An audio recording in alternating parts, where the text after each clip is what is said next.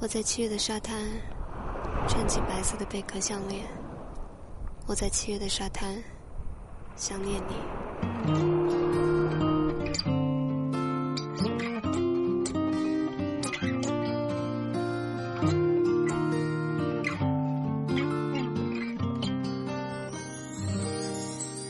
文字激动心灵，声音传递梦想。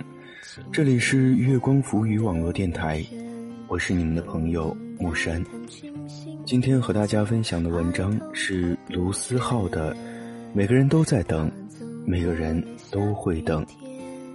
在收听节目的同时呢，您也可以新浪微博查找“月光浮语网络电台”，或者是搜索微信公众账号“城里月光”来关注我们。在“城里月光”中，还有独家彩蛋发送。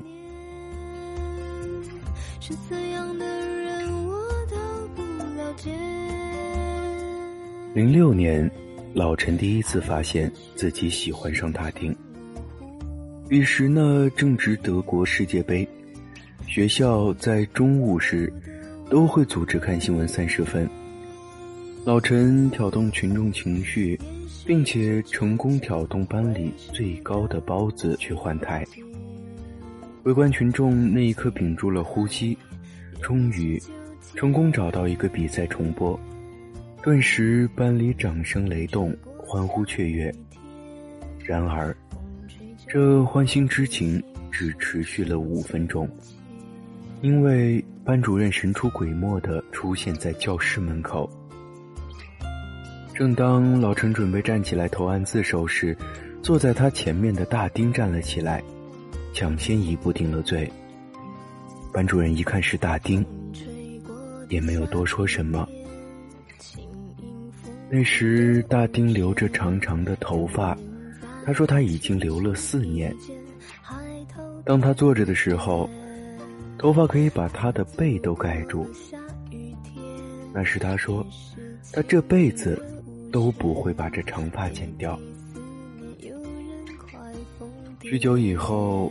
老陈和我说过，他这一辈子只记得两个背影，一个是那年世界杯决赛，齐达内和大力神杯擦肩而过；另一个就是那天大丁站在他身前的背影。他对我说话时，是他在大丁的微博上发现了他恋爱的消息。那阵子，老陈总是看着大丁的微博主页，他难过，他就替他难过；他开心，他就替他开心。他恋爱了，他就找我吐槽，说这世界上还有谁能比自己更了解他，更能照顾他？我当时用力了拍了一下他的脑袋，说。那你他妈倒是去追呀！老陈看着我，摇摇头苦笑，把他的微博草稿箱给我看。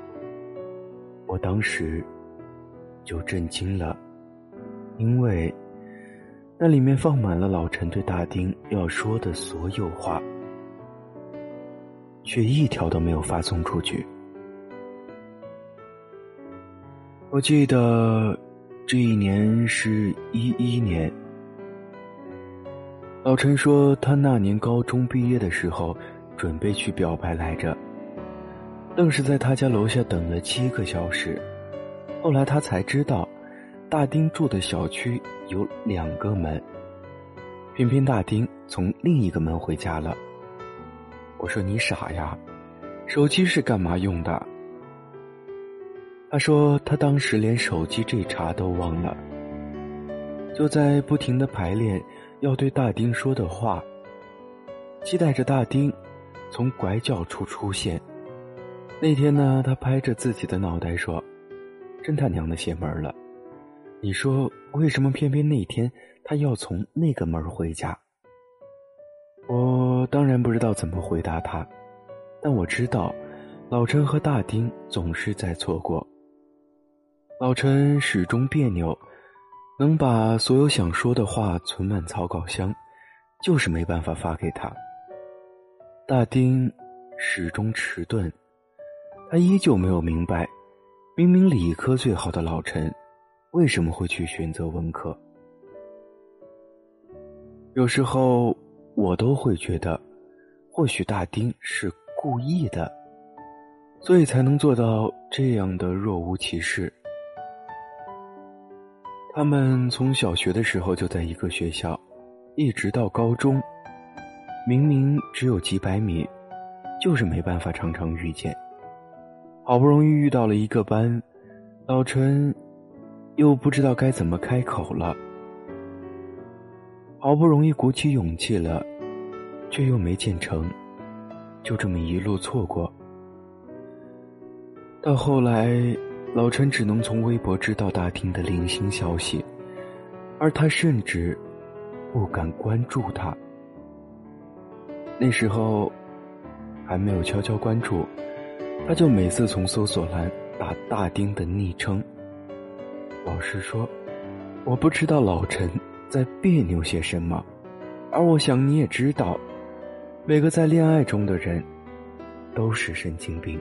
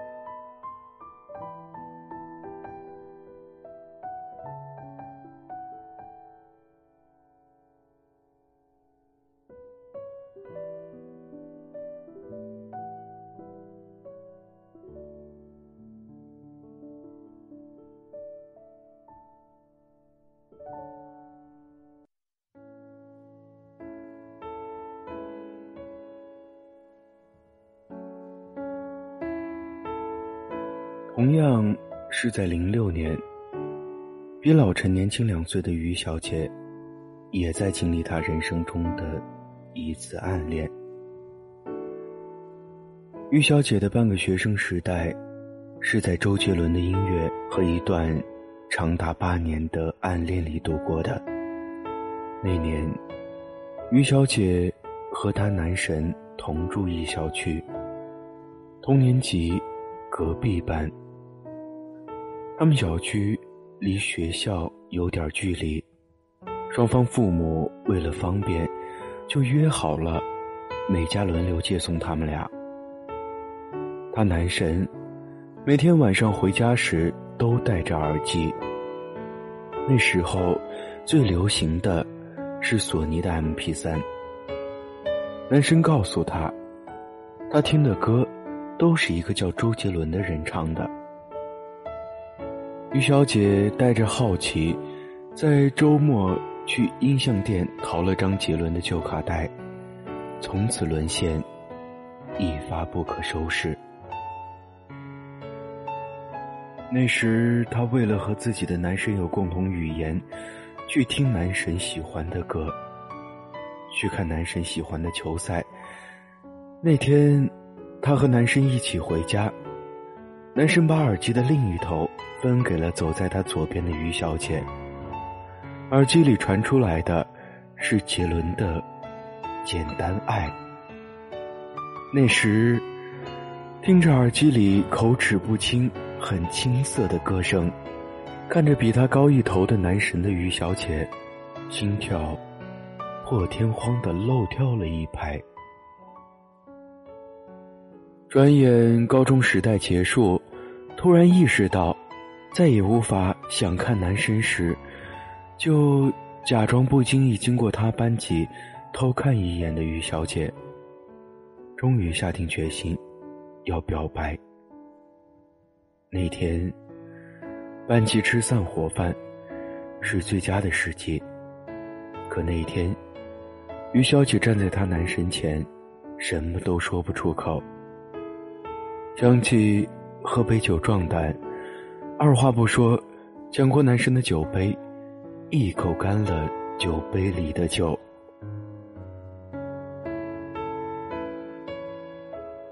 那天，男神喝的是白酒。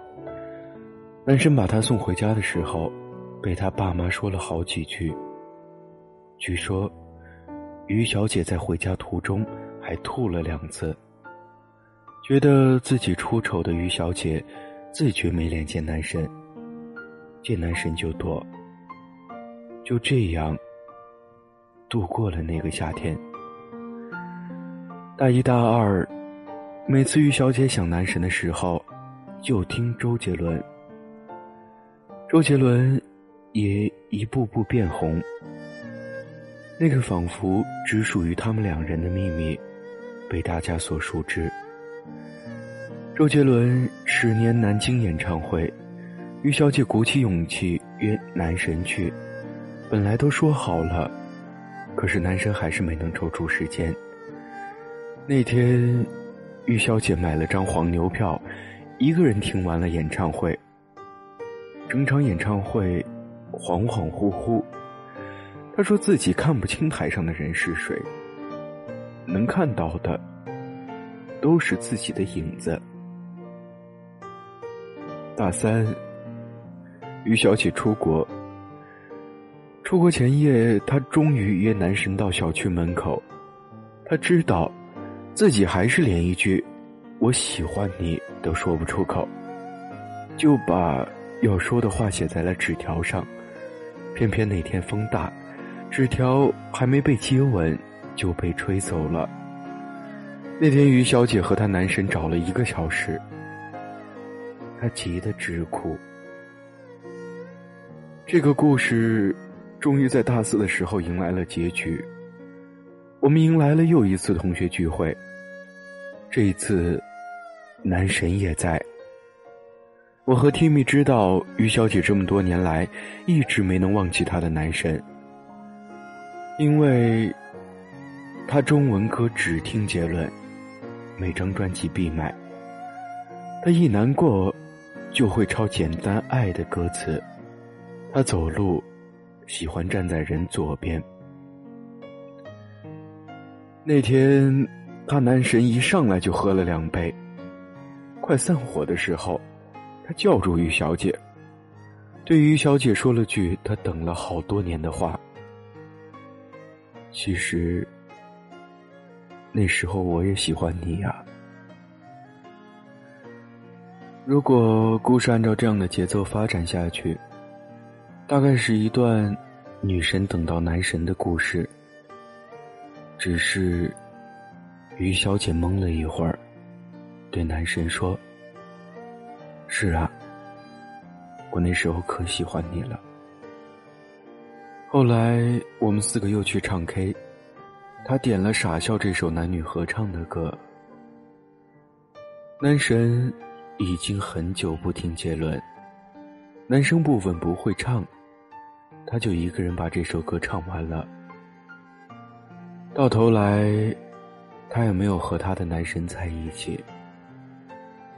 那天，我送于小姐回家的时候，问她：“这么多年的暗恋，这么多年的等待，你觉得值得吗？”她毫不犹豫的说：“值。”和那天老陈回答我的一样。我曾经不明白。为什么生命中总要出现那些闪闪发光、难以靠近的存在？明明让人靠近不了，却又让人无法抗拒。明明知道他或许没那么好，却又忍不住把自己摆低。你为了那个人做了很多以前不会做的事儿，听他喜欢的歌，看他喜欢的书。到头来，那个人可能已经不喜欢杰伦了，不爱看九把刀了，可却不可救药的喜欢上了杰伦。直到某天，我自己去看演唱会的时候，我才明白，有些事情就是值得的。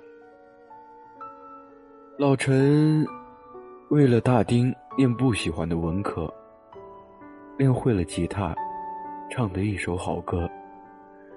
于小姐为了男生喜欢上 NBA，喜欢上杰伦，做了很多以前不会做的事儿，那是因为。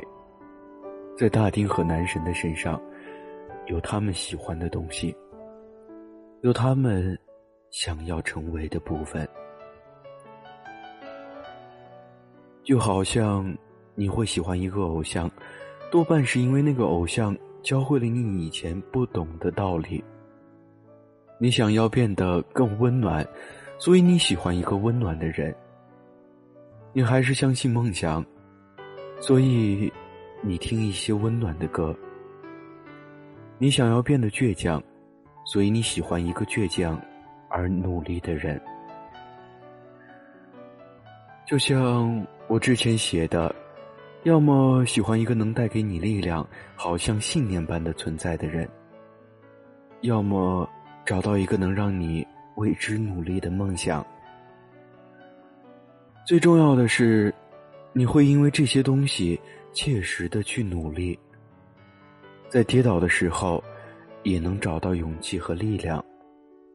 最重要的是，那些会让你真正的行动起来，把你生活的一部分填满。未来会怎样，谁都不知道，但总好过每天无所事事。喜欢一个光芒万丈的人，一点都不可怕。不管遥远不遥远，遇到能让你付出的事物或者人，都是一种勇气。能遇到，就该珍惜。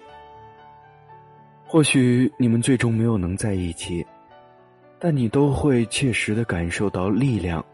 就像于小姐，没能和那个在她青春里万丈光芒的人在一起，但她终于变成了自己想要的样子。正是因为这样，那段相遇才变得有价值，但没有辜负这世间的每一段相遇。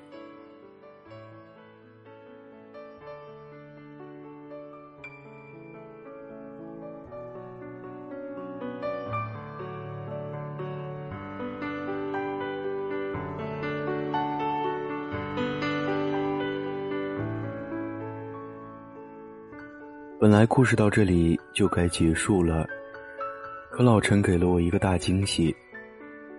一三年，老陈迎来了自己那段故事的结局。那天，我见到了大丁。大丁剪了短发，我差点都没认出来。那天他订婚，站在他身旁的人，就是老陈。那阵，咱们结婚吧才刚开始热播，张靓颖唱《终于等到你》，还好我没放弃。幸福来的好不容易，才会让人更加珍惜。在最好的年纪遇到你，才算没有辜负自己。而老陈站在台上说：“还好。”我把自己变得足够好，好到可以让你看见了。如果你想要踏实，你就得踏实。如果你想遇到一个让你欣赏的人，那就得让自己具备被他人欣赏的特质，先变成自己喜欢的自己，再遇一个不需取悦的人。有时候。等，一点儿也不可怕。老天让你等，是为了让你做正确的选择，遇到更合适的人。只要你在等的时候，把自己变成一个值得被等待的人，才能被同样等待的人看到，并且相遇。只要你在等的时候，保持耐心，充实自己，变得比昨天更好。变得可以配得上你想要遇到的人，即使你没有和你刚开始想要在一起的人在一起，你也没有白白辜负这段等待。关键是，你在等待的同时，把自己变得足够好，而不是停在原地。就像是想要有灵魂伴侣，那你就得先要找到自己的灵魂。我突然想起那天。老陈抽着烟和我说：“他这一辈子只记得两个背影，一个是那年世界杯决赛，齐达内和大力神杯擦肩而过；另一个就是那天大厅站在他身前的背影。妈的，傻逼！你等了这么久，终于被你等到，一定要过得让我们这帮兄弟都羡慕。你也是。”每个人都会等，每个人都在等。有人败给等，有人终于等到。只是不管如何，你得在等待时，把自己变成至少自己不讨厌的样子。